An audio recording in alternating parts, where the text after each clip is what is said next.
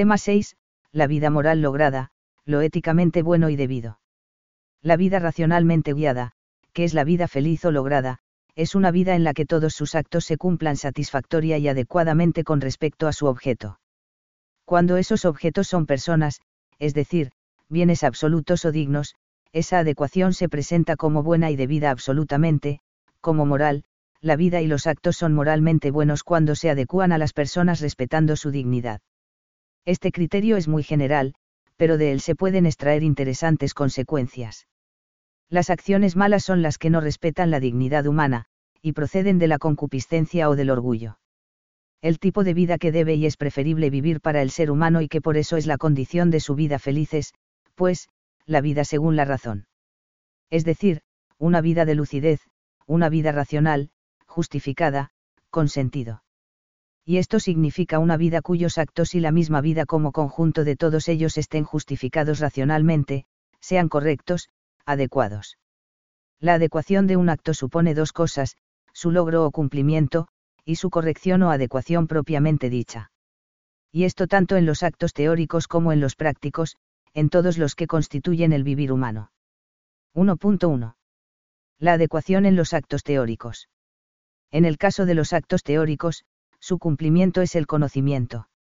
Y aunque se trate del plano intelectual y en principio moralmente neutro, reviste una importancia grande además del gozo que aporta el conocimiento mismo para la vida moral y feliz, porque el conocimiento de verdades esenciales del mundo y, sobre todo, de las personas es condición necesaria para acertar con buenas acciones, y porque el conocer es una actividad humana no exenta de condiciones morales que es preciso advertir y cultivar. Es nuestro deber cultivar la adecuación en los actos teóricos, afinar nuestra mirada intelectual y buscar las verdades más nucleares de nuestra vida y del mundo, pues todo ello iluminará nuestros actos particulares y nuestros proyectos generales. Pero, evidentemente, no es lo mismo conocer de cualquier manera. Los actos de conocimiento son adecuados, en realidad, plenamente cumplidos, cuando conocen real y verdaderamente. Y ello depende ya no solo de que los actos sencillamente se logren, sino de que se logren bien, no solo juzgar, sino juzgar verdaderamente. Pues bien, que los actos teóricos sean adecuados, que sean como deben ser, que sean correctos, depende de que se ajusten al objeto. El juicio así ajustado o adecuado es verdadero, y el objeto adecuadamente conocido también se llama verdadero en el sentido de que ha sido ocasión para la verdad del juicio. 1.2. La adecuación en los actos prácticos. En los actos prácticos, actos de la voluntad y de la afectividad, la adecuación es ya directamente moral, pues su libertad está más inmediatamente dirigida a lo bueno y a lo debido, realizándolo o amándolo. Como antes, un primer sentido de cumplimiento es el logro del puro acto, de la simple intención práctica. Se habla entonces de que conseguimos lo que queremos o nos llenamos de satisfacción con un deleite. Pero, también como antes, no es lo mismo querer o sentir de cualquier manera, cualquier cosa. Todo querer y sentir son auténticos actos de querer y de sentir, cumplidos como tales, si logran su propósito, pero no siempre son cumplidos y adecuados como deben serlo. Los actos prácticos son adecuados cuando quieren y sienten bien, o sea, como es preferible y debido que lo hagan. Y del mismo modo que en el ámbito teórico, ello depende de que esos actos se ajusten al objeto. El querer y sentir así ajustados o adecuados son entonces buenos, y los objetos adecuadamente queridos o amados también se llaman buenos en el sentido de que son ocasión para el querer y amar buenos. Ahora bien, aquí la cosa es más compleja, porque a diferencia del conocimiento lo bueno del lado de los objetos es ambiguo, se dice en distintos sentidos, aunque con algo en común. Diferencia que provoca también diferencias en el sentido de ese ajuste del querer y sentir. Ciertamente, bueno se dice de todo aquello que agrada, que satisface los deseos o afectos toda arte y toda investigación, y del mismo modo toda acción y elección, parece entender a algún bien, por esto se ha dicho con razón que el bien es aquello a que todas las cosas tienden. Aristóteles, Ética Nicómaco 1094 a 13. Pero algo puede agradar de muy diversa manera, y ya sabemos que los tres modos principales de ser bueno son, lo agradable, lo útil y lo honesto. De manera que la situación es muy distinta si queremos o amamos un tipo de bien u otro. Si nos dirigimos a lo agradable, el acto en cuestión desea ese bien no por sí mismo, sino solo por el placer que nos produce. Lo agradable tiene propiedades intrínsecas que le hacen capaz de agradar, pero la razón de que lo tengamos por bueno es su efecto placentero o agradable en nosotros. Además, ese efecto muchas veces es distinto según nuestros propios gustos. Y por tanto lo bueno como agradable no proporciona al acto un criterio de adecuación objetivo, con pretensión de necesidad y de universalidad. Si nos dirigimos, en cambio, a lo honesto, también llamado lo valioso, lo noble o lo bueno en sí o intrínseco, el acto correspondiente lo desea por el objeto mismo. Las cualidades de lo valioso hacen bueno al objeto mismo, con independencia del efecto en el sujeto. Y entonces, si no hay distorsión o anomalía de algún tipo, como la puede haber en la visión, enjuiciamiento, etc., los actos prácticos hacia un objeto bueno en sí serán de la misma cualidad en distintos sujetos. La naturaleza del objeto como fundamento del acto la convierte en criterio con pretensión de universalidad. El querer y desear lo bueno en sí presenta un criterio de adecuación, el objeto mismo, mientras que el querer y desear lo agradable no. El querer lo bueno como útil tiene una consideración triple, según su eficacia precisamente como útil para un fin, según ese fin sea agradable o bueno en sí, y según el mismo sea agradable o bueno en sí. Como se ve, los tipos de actos hacia lo agradable y hacia lo honesto son muy distintos en cuanto a la adecuación, los primeros no la presentan ni necesitan, mientras que los segundos sí, de modo que solo en los segundos cabe hablar de corrección, de preferibilidad y de deber, de moralidad. Algunos filósofos han distinguido netamente esos dos tipos de actos, Aristóteles habló de ellos como apetitos inferiores y superiores, rectos o desordenados, y la fenomenología también lo hace. Brenta Anou, por ejemplo, afirma, tenemos por naturaleza agrado en ciertos sabores y asco de otros, ambas cosas por puro instinto mas también por naturaleza sentimos un agrado en la comprensión clara y un desagrado en el error y en la ignorancia. Todos los hombres, dice Aristóteles en las hermosas palabras preliminares de su metafísica, apetecen por naturaleza saber. Este apetito es un ejemplo que nos sirve muy bien. Es un agrado de esa forma superior el que constituye el análogo de la evidencia en la esfera del juicio. En nuestra especie, ese agrado es universal. Pero si hubiera otra especie que además de preferir otra cosa que nosotros, en punto a sensaciones, amase el error como tal, en oposición a nosotros, y odiase la intelección, no nos limitaríamos a decir, como en lo de las sensaciones, que es cuestión de gustos y que de gustibus non est disputandum, sino que resueltamente declararíamos que semejante amor y odio son radicalmente equivocados, o trastocados, y que dicha especie odia lo que sin duda es bueno y ama lo que sin duda es malo en sí mismo. F. Brenta Anou, El origen del conocimiento moral, Tecnous, p. 29. 1.3. La adecuación a los objetos mejores. En la vida feliz, racional, se trata entonces de actuar en conformidad con los objetos buenos en sí, con los objetos que merecen ser conocidos y amados.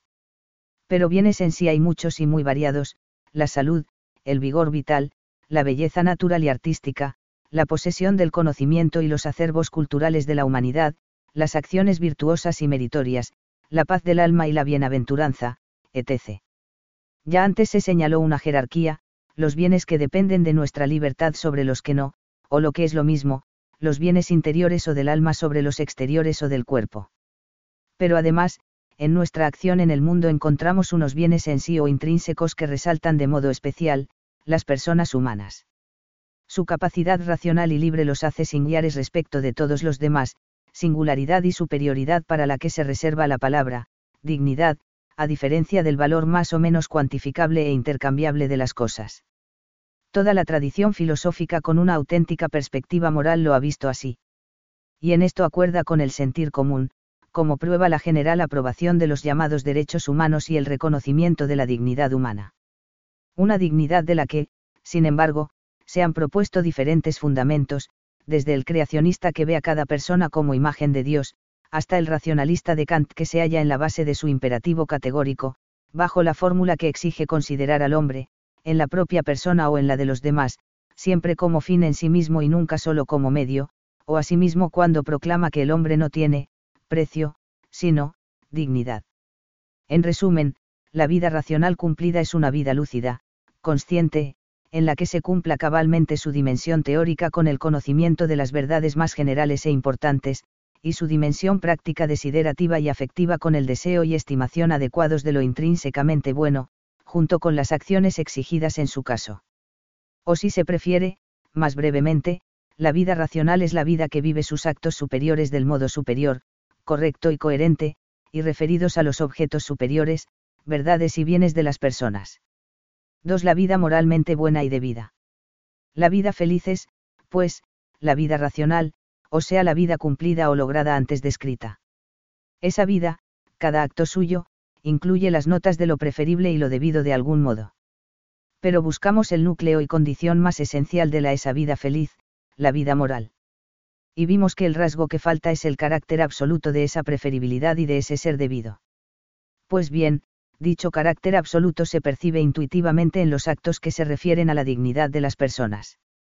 La vida moralmente buena y debida es, entonces y como criterio general, la vida de actos adecuados a los objetos que reclaman una respuesta absoluta, las personas humanas, tanto los otros como uno mismo. Las personas son bienes absolutos, es decir, poseen y solo ellas un valor originario e irrepetible, no canjeable ni sustituible ni calculable, y ese carácter absoluto, que no infinito, exhibe una preferibilidad y reclama una exigencia igualmente absolutas. Este dato se advierte intuitivamente en la experiencia precisamente moral.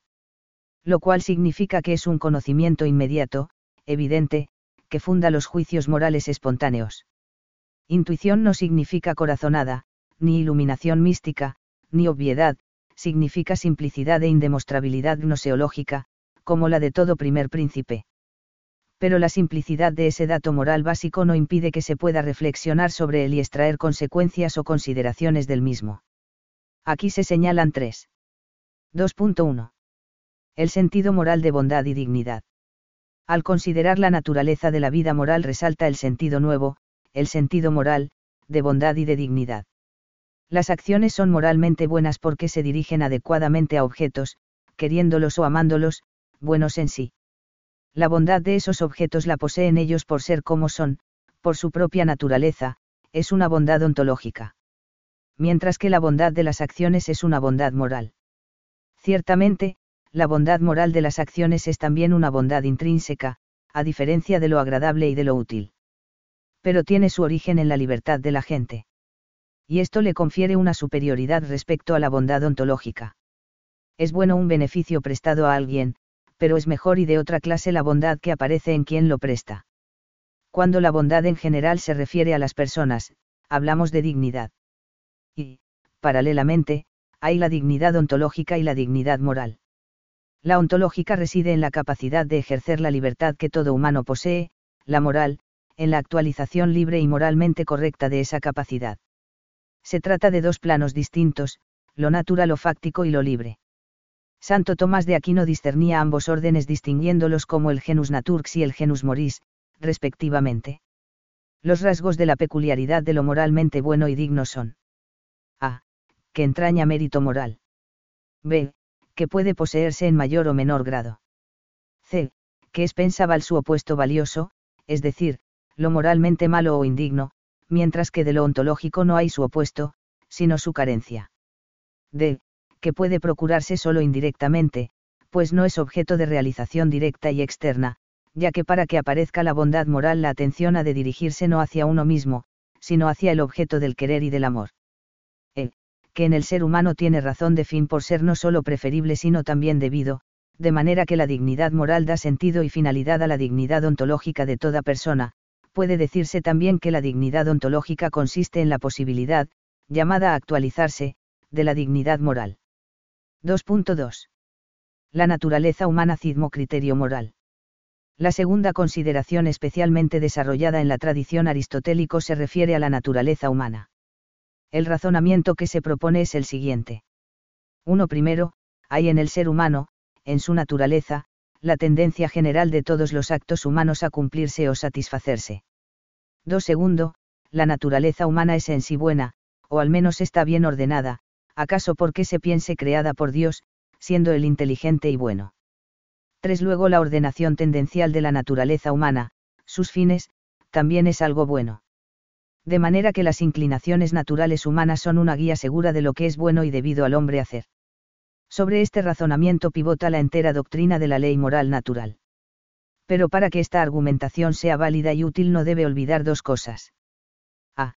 Que ha de evitar la confusión con el naturalismo, es decir, hay que subrayar que la naturaleza humana de la que habla no es una naturaleza biológica, sino una naturaleza con fines buenos no solo biológicos, como el fin de conocer, de amar, de convivir, etc.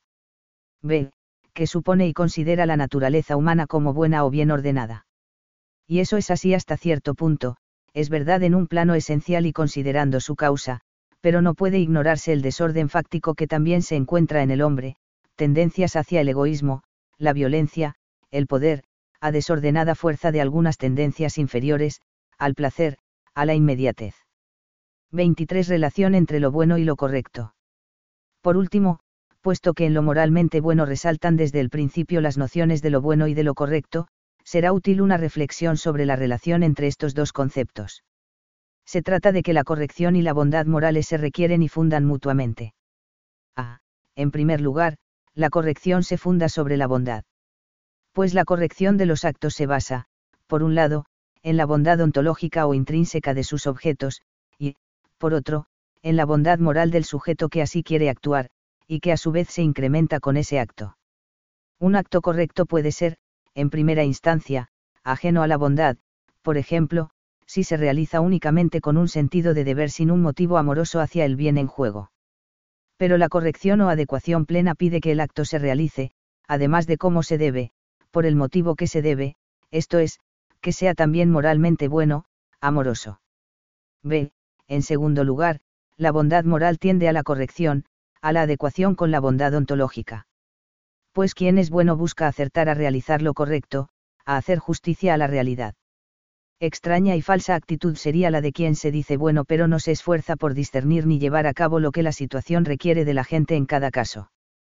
Pero, junto a esa correlación entre lo correcto y lo bueno, la bondad goza de una primacía sobre la corrección. Pues los actos morales, correctos y buenos, tienen su fuente y también su efecto mayor en la bondad moral de la gente. Los actos moralmente buenos lo son en buena medida porque proceden del querer bueno de una persona, porque nacen de una persona buena. Una persona tal, como se ha visto, busca hacer lo correcto, porque eso es lo bueno, en definitiva, se mueve por lo bueno, lo bueno que hay en ella y lo bueno que encuentra en su alrededor.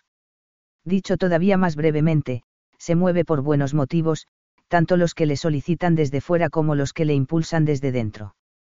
Toda doctrina ética auténtica ha llamado la atención sobre la radical importancia del motivo, o la intención, en el conjunto de la acción moral.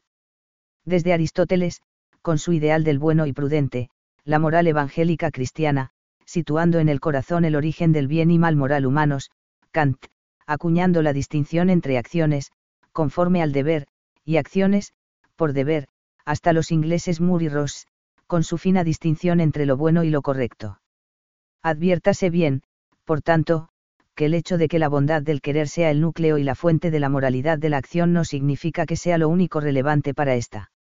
Acertar con lo correcto es también algo debido, o al menos intentarlo, lo cual exige procurar el mejor conocimiento posible de la situación, para aplicar después esa buena voluntad, purificándola acaso de intereses egoístas perturbadores esta correspondencia ideal entre el querer y su objeto, a la que deben tender los actos de la vida moral, fue expresada por San Agustín en una bella definición de la vida humana moralmente buena, vive, pues, justa y santamente aquel que es un honrado tasador de las cosas, pero este es el que tiene el amor ordenado, de suerte que ni ame lo que no debe amarse, ni ame más lo que ha de amarse menos, ni ame igual lo que ha de amarse más o menos, ni menos o más lo que ha de amarse igual.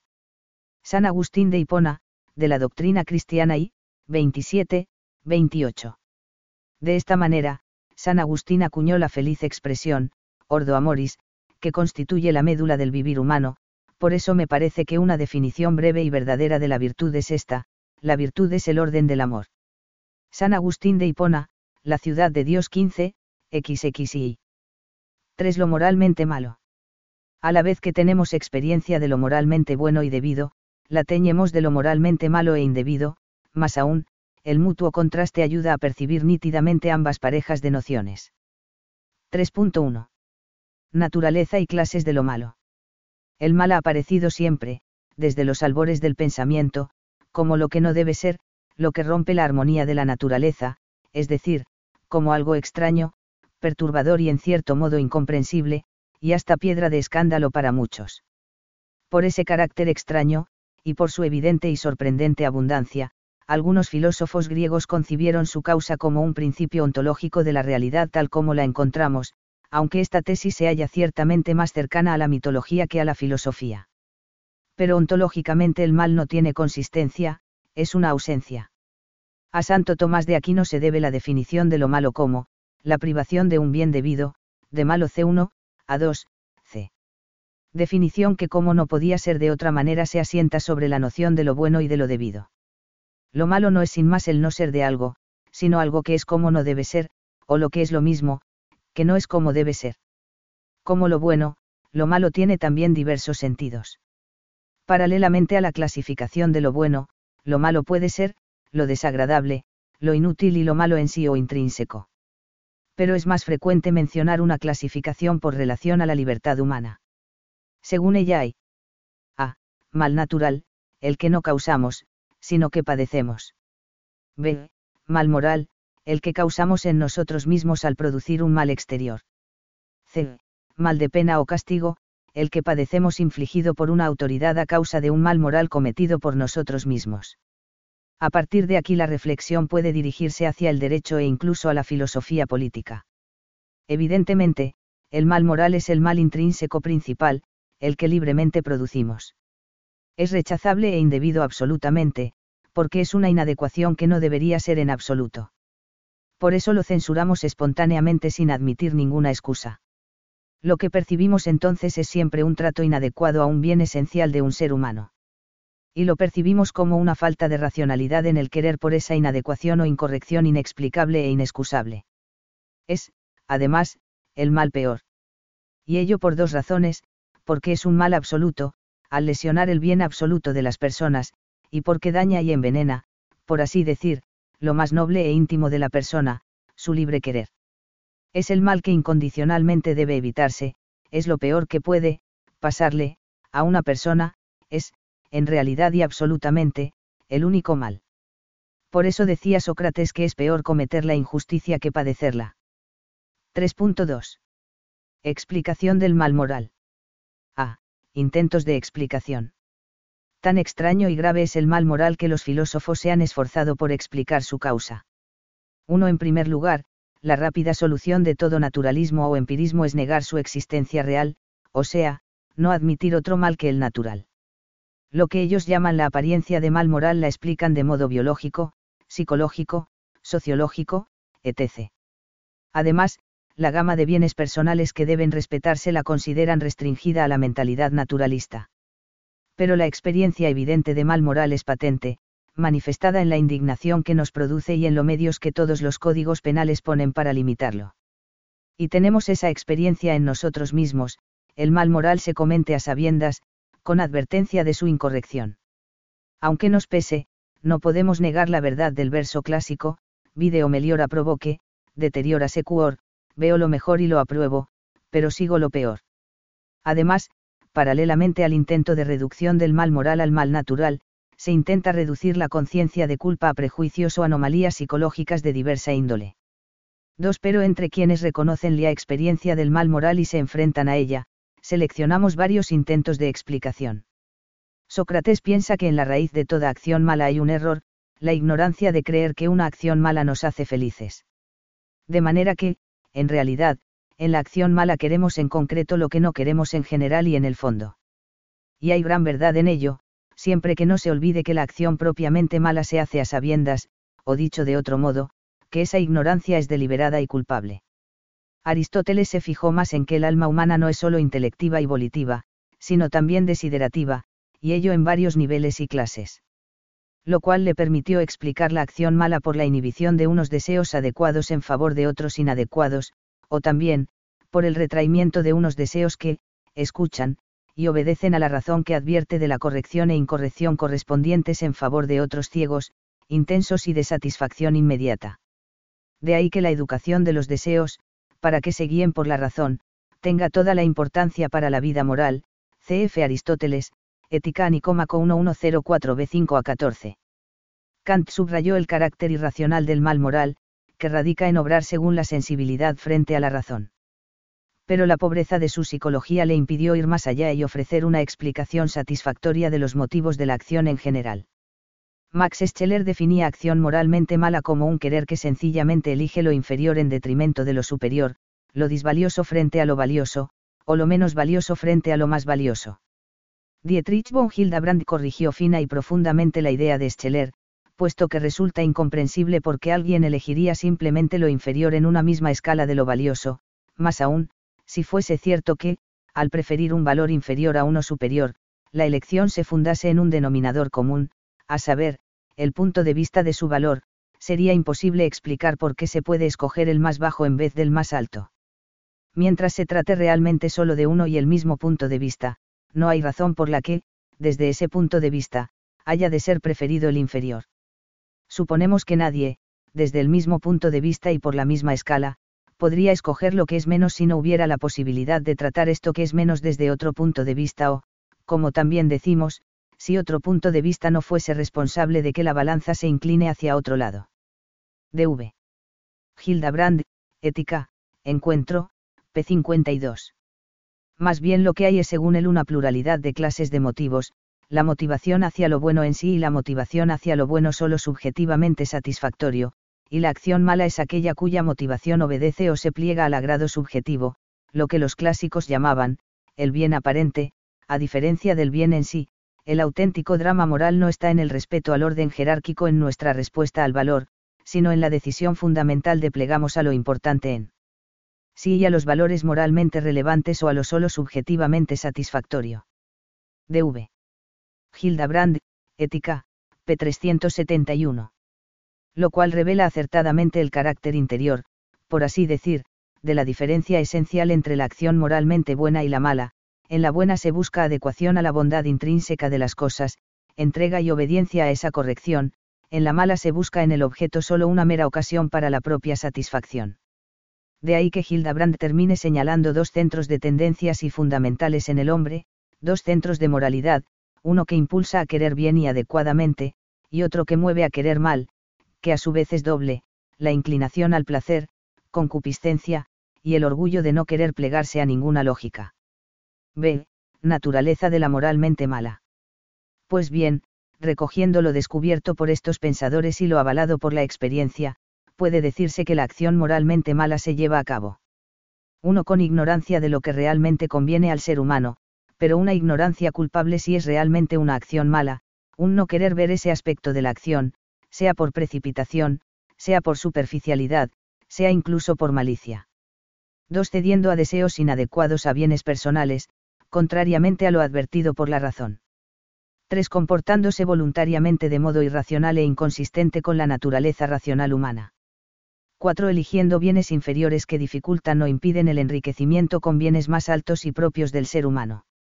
5. Gestándose como tal en el interior de la gente, al elegir como motivación hacia lo bueno el aprovecharse hedonistamente de ello, por concupiscencia, o la rebelión ante la exigencia reclamada, por orgullo.